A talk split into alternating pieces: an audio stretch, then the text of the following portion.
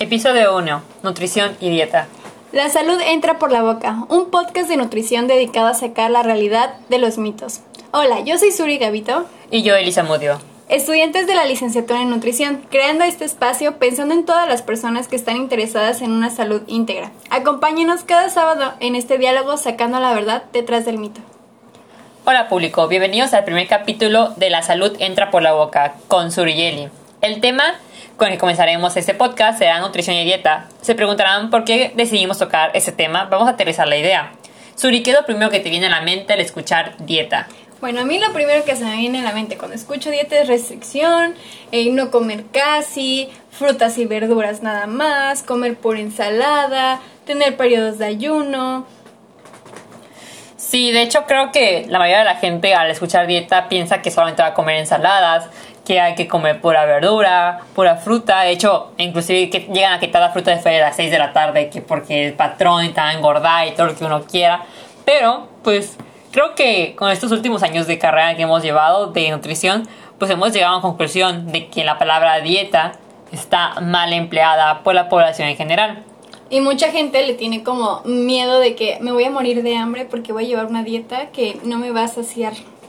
De hecho, justamente es la razón por la que generalmente las personas llegan al nutriólogo y principalmente aquí en México, ¿no? De que piensan que no, ir a un nutriólogo es llegar a hacer una dieta en la cual me voy a morir de hambre, pero voy a llegar a mis objetivos. Pero bueno, vamos a hablar realmente de cuál es la definición de la palabra dieta. Y bueno, dieta, realmente la palabra es todo lo que comemos. Así sea bueno, así sea malo, es todos los alimentos que ingerimos de acuerdo también a nuestra cultura, nuestro conocimiento, nuestras tradiciones, el estado socioeconómico, el ambiente y las emociones que tengamos. Se puede decir que la palabra dieta justamente está enfocado en qué me voy a llevar a la boca o qué es lo que me lleva a la boca en mi día a día. Es decir, es lo que consumo en una semana, que consumiría en algo diariamente. Es decir, cada persona tiene una dieta específica sin llevar o sin haber ido a un nutriólogo. Es decir, yo pues como todos los días, estoy acostumbrada a comer que todas las mañanas tomo un café y un yogur. Esa es mi dieta, porque es lo que yo desayuno, porque yo quiero desayunar eso. Y yo, por ejemplo, todas, en las noches a mí me gusta cenar como algo dulce, un pan, un pancito o eh, una ensalada de frutas o alguna rebanada de galletas. Y para mí eso sería mi dieta, todo lo que consumo casualmente. Y bueno, pues justamente llegamos a este punto, ¿no? Hay que, recordando que comenté que la dieta está establecida generalmente por un nutriólogo, aunque está muy empleada la palabra. Entonces, ¿a qué va un trabajo un nutriólogo realmente? ¿O qué se enfoca este, esa ciencia que estudia el nutriólogo, como que es la nutrición? ¿Suri? Bueno, eh, tenemos como nutrición, la palabra nutrición generalmente la relacionan con Em, como con salud, con puras cosas eh, verdes, con verduras y con ensaladas. Pero realmente la nutrición es todo lo los em, nutrientes que trae el alimento, lo que nos favorece, lo que nos aporta el cuerpo como energía para que se realicen las actividades que realizamos en todo el día. De hecho, generalmente tenemos este problema de los nutriólogos que hay un médico especialista llamado bariatras. Los bariatras generalmente lo cuando te prescriben una dieta, estos se enfocan generalmente solamente en el aporte de energía, es decir, cuántas calorías te va a dar para hacerte subir, bajar o mantenerte. Sin embargo, lo que hace un nutriólogo, como dice Suri, nos, nos dedicamos justamente en los procesos fisiológicos, es decir, cómo nuestro cuerpo va a aprovechar lo que estamos comiendo. Esto quiere decir que dependiendo de tu estado de salud, dependiendo si estás enfermo, si tienes un cierto nivel de estrés, si, no sé, diferentes factores. Que se haya eh, avanzada, también puede entrar el cáncer, eh, algún síndrome, o eres una persona... Muy activa inclusive. En base a eso nos va a llevar, justamente el nutriólogo va a prescribir y crear un patrón de alimentación, una dieta, un plan de alimentación con el cual te va a hacer específicamente para cada persona, dependiendo de esto, para crear las necesidades adecuadas y cubrir esas necesidades adecuadas que tu cuerpo o el cuerpo del, paciente, usuario, como comentamos decir, pues necesita realmente va a ser de acuerdo a las necesidades, de acuerdo a su sexo, de acuerdo a su peso, de acuerdo a su estatura, de acuerdo a su estilo de vida, todo adaptado. No, no quiere decir que cualquier persona puede llevar la dieta, o sea, yo puedo llevar la dieta de Eli y Eli la mía, porque no, porque somos diferentes, llevamos estilos de vida completamente diferentes.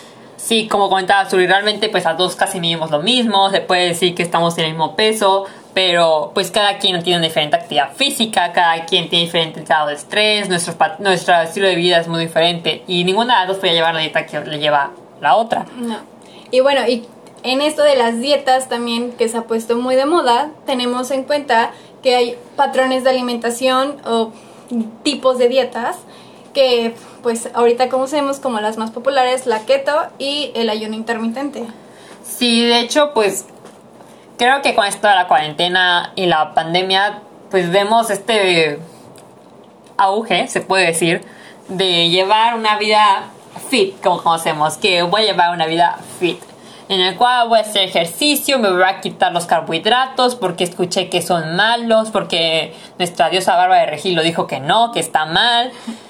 Este, ejemplo, hemos visto, pues justamente que la dieta keto eh, lleva un impulso astronómicamente grande que toda la gente va atrás de ella.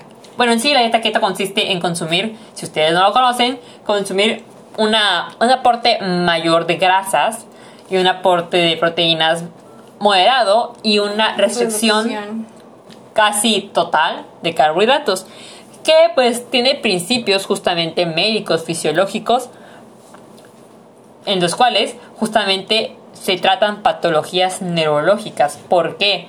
Porque trata a nivel pues fisiológico molecular en nuestros cuerpos precisamente con cómo, cómo nuestro cerebro utiliza los, macronutrientes, los nutrientes, es decir, carbohidratos, lípidos, grasas. Entonces, bueno, esta dieta keto realmente hay estudios y hay investigaciones que realmente fue hecha para personas con problemas neuronales. O sea, esas personas que tienen esas patologías la pueden llevar generalmente se reconocen en el Parkinson, en epilepsias, que es por la manera que su cuerpo reacciona y necesita estos nutrientes para hacerlo, que esto reduce la incidencia de los temblores que comúnmente como que son característicos de enfermedades. Por otra parte tenemos el ayuno intermitente. Creo que todos hemos llegado a practicar en un momento de nuestras vidas. De hecho, el ayuno se puede decir que es algo normal en nuestro día a día. Cuando vamos a dormir, despertamos y desayunamos, desayuno pues justamente es algo que se ha llevado por mucho tiempo. Sin embargo, actualmente hay unos patrones de ayuno un poco alarmantes. Es decir, todos conocemos que el ayuno de 16 horas de ayuno por 8 horas de ingesta, que creo que es el más común que se lleva. Y pues creo que es algo que, como conocemos, es un patrón de alimentación. No es, un no es una dieta, no es una alimentación, es un patrón. Y realmente el ayuno intermitente también no lo puede llevar cualquier persona porque sabemos que hay personas que tienen patologías o tienen también este problemas en su salud que no pueden llevarlo y puede ocasionar y empeorar esa salud. O si a lo mejor no habían desarrollado la enfermedad que traen por genes si se meten también a una dieta que no esté especializada para ellos pueden desarrollar esa enfermedad. Entonces no es recomendable tampoco para todas las personas un ejemplo principalmente hay un intermitente donde no se puede aplicar es en las patologías relacionadas al sistema gastrointestinal, es decir, aquellas personas que padecen de un reflujo, de una colitis, de una gastritis, quiere decir que todos estos jugos gástricos, esta acción de nuestro intestino, pues no está al 100% y dejar un tiempo muy largo de ayuno nos provocaría un daño en esta mucosa, en cómo se trabaja en el intestino que lo cual nos puede llevar a unas úlceras. Y mucha gente pues justamente se alienta a hacer este tipo de patrones de alimentación porque pues justamente piensan, algo del ayuno intermitente realmente como digo es un patrón, no es una dieta, no es una alimentación, piensan que por no comer este tipo de tiempo van a bajar de peso, cuando realmente lo único que te va a llevar a bajar de peso o ganar masa muscular o segundo que lo que, tus metas, objetivos que estás planeados justamente pues no se va a lograr si no tienes un déficit calórico, es decir, comer menos o generar menos calorías de lo que deberías. Pero realmente todo tiene que ver con los alimentos, que son los que te van a ayudar a cumplir tu propósito. Y es a lo que vamos a caer, que el nutriólogo es lo que selecciona el alimento, los alimentos, las cantidades, la distribución de los nutrientes que necesitas para llegar a estas metas. Al final, un ayuno intermitente impuesto porque yo me lo quise, porque lo leí y lo quiero poner en práctica en mi vida. Y creo que en mi vida, por ejemplo, hay gente que pues va a trabajar y pues tiene unos periodos de que no puede comer nada. Se puede llevar ese ayuno intermitente. Sin embargo, pues no va a haber cambios en peso o cambios en su composición corporal si no cambia los alimentos que está predisponiendo o comer. Y de hecho eso le puede traer consecuencias también a la persona. No puede rendir en su trabajo, va a tener malestar, se va a sentir de mal humor, eh, va a sentirse muy cansado, va a tener sueño o aburrimiento rápidamente. Entonces ahí la importancia de, de los alimentos, porque nosotros como que relacionamos los alimentos como una gasolina al carro. La nutrición es ahora sí que nuestra gasolina para que realicemos las actividades que hacemos comúnmente del día. De hecho, ahorita que estoy comentando lo de la gasolina, ahorita recuerdo mucho palabras de mi papá, que generalmente nos no, pues sí, tú vas, a, tú vas a cargar gasolina en cualquier gasolinera del mundo y sí, te va a dar energía y te va a dar lo suficiente de carnita para rodar. Sin embargo, sabemos que hay los de los octanajes, bueno, un poco más de ingeniería se puede decir, que habla de que la calidad del petróleo que se está usando en esta gasolina.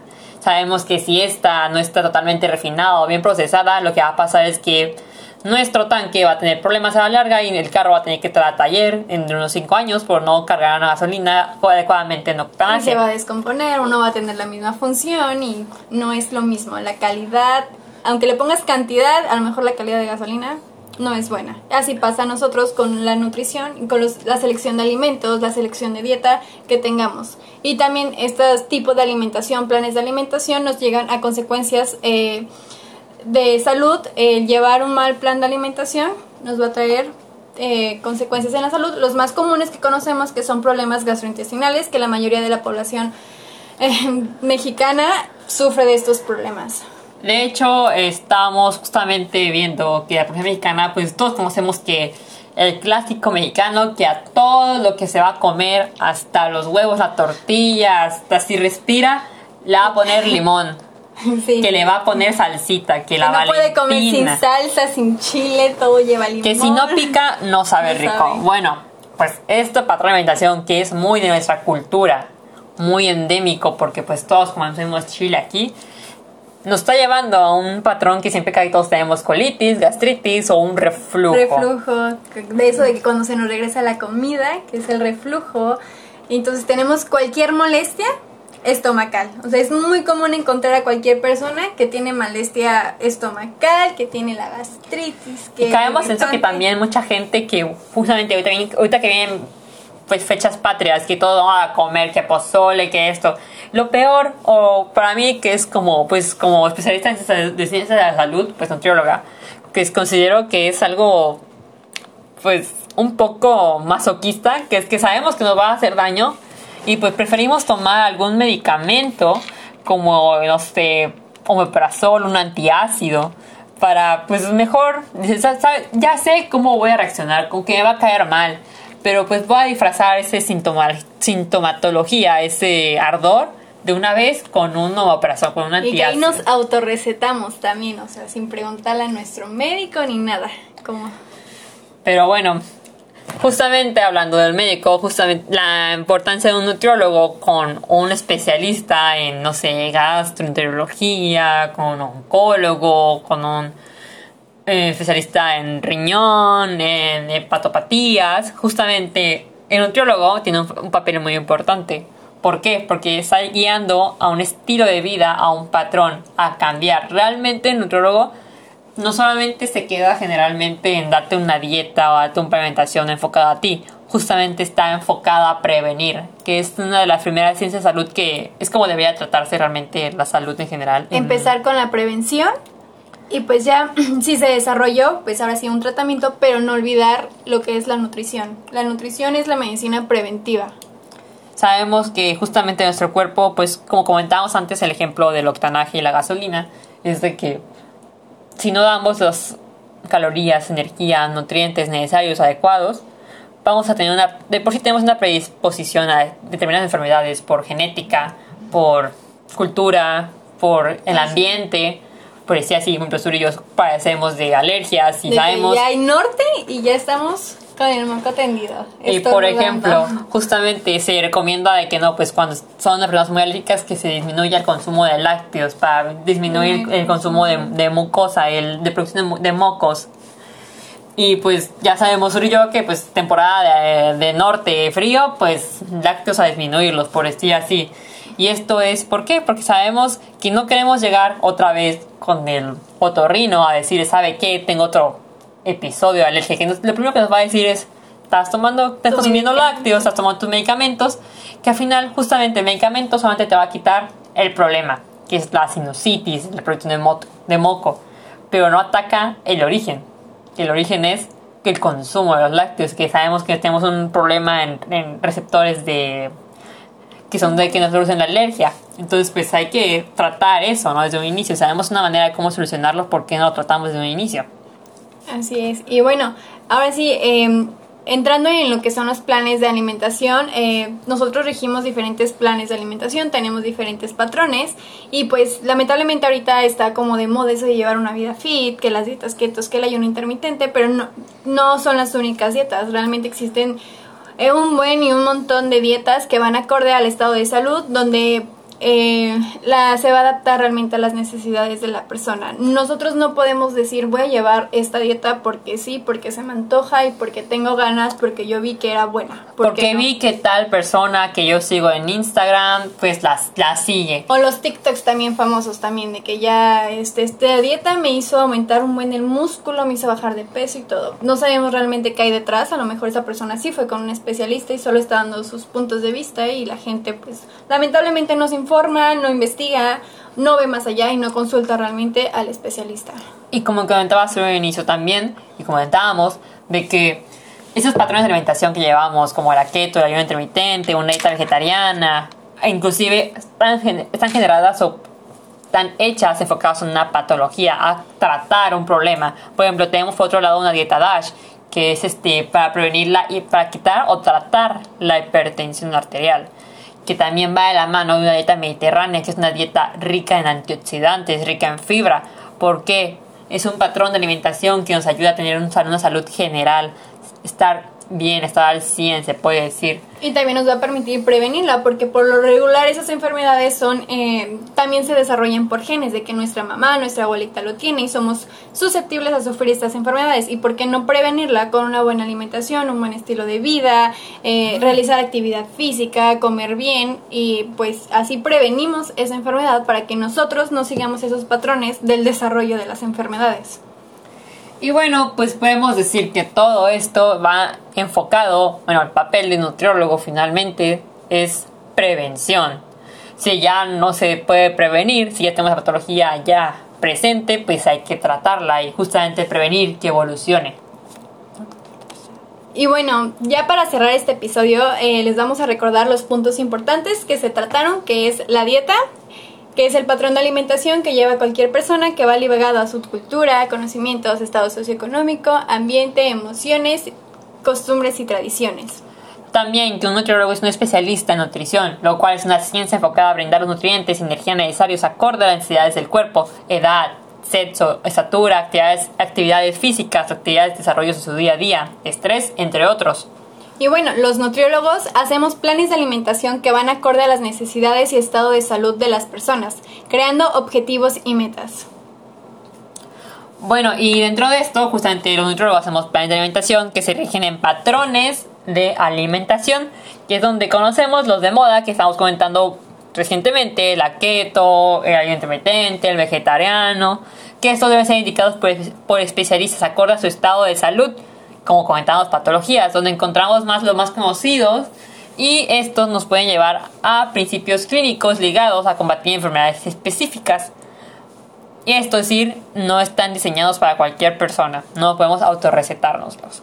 Y bueno, por último, como advertencia, les vamos a recordar que todo lo que consumimos va a ser reflejado en nuestro estado de salud, desde el patrón de sueño, estado de ánimo, que esos antojitos momentáneos que nos dan, los signos y síntomas físicos como el aumento de peso, una pérdida de peso significante, acné, malestar estomacal, que si no se tratan por el origen nos llevan a una enfermedad. Y recordando que la verdadera salud inicia desde la prevención y la nutrición es la clave para gozar un buen estado de salud. Y bueno, este fue el capítulo 1, dieta y nutrición. Soy Suri Gavito. Y yo, Elisa Mudio. Y esto es La salud entra por la boca. Hasta el próximo sábado.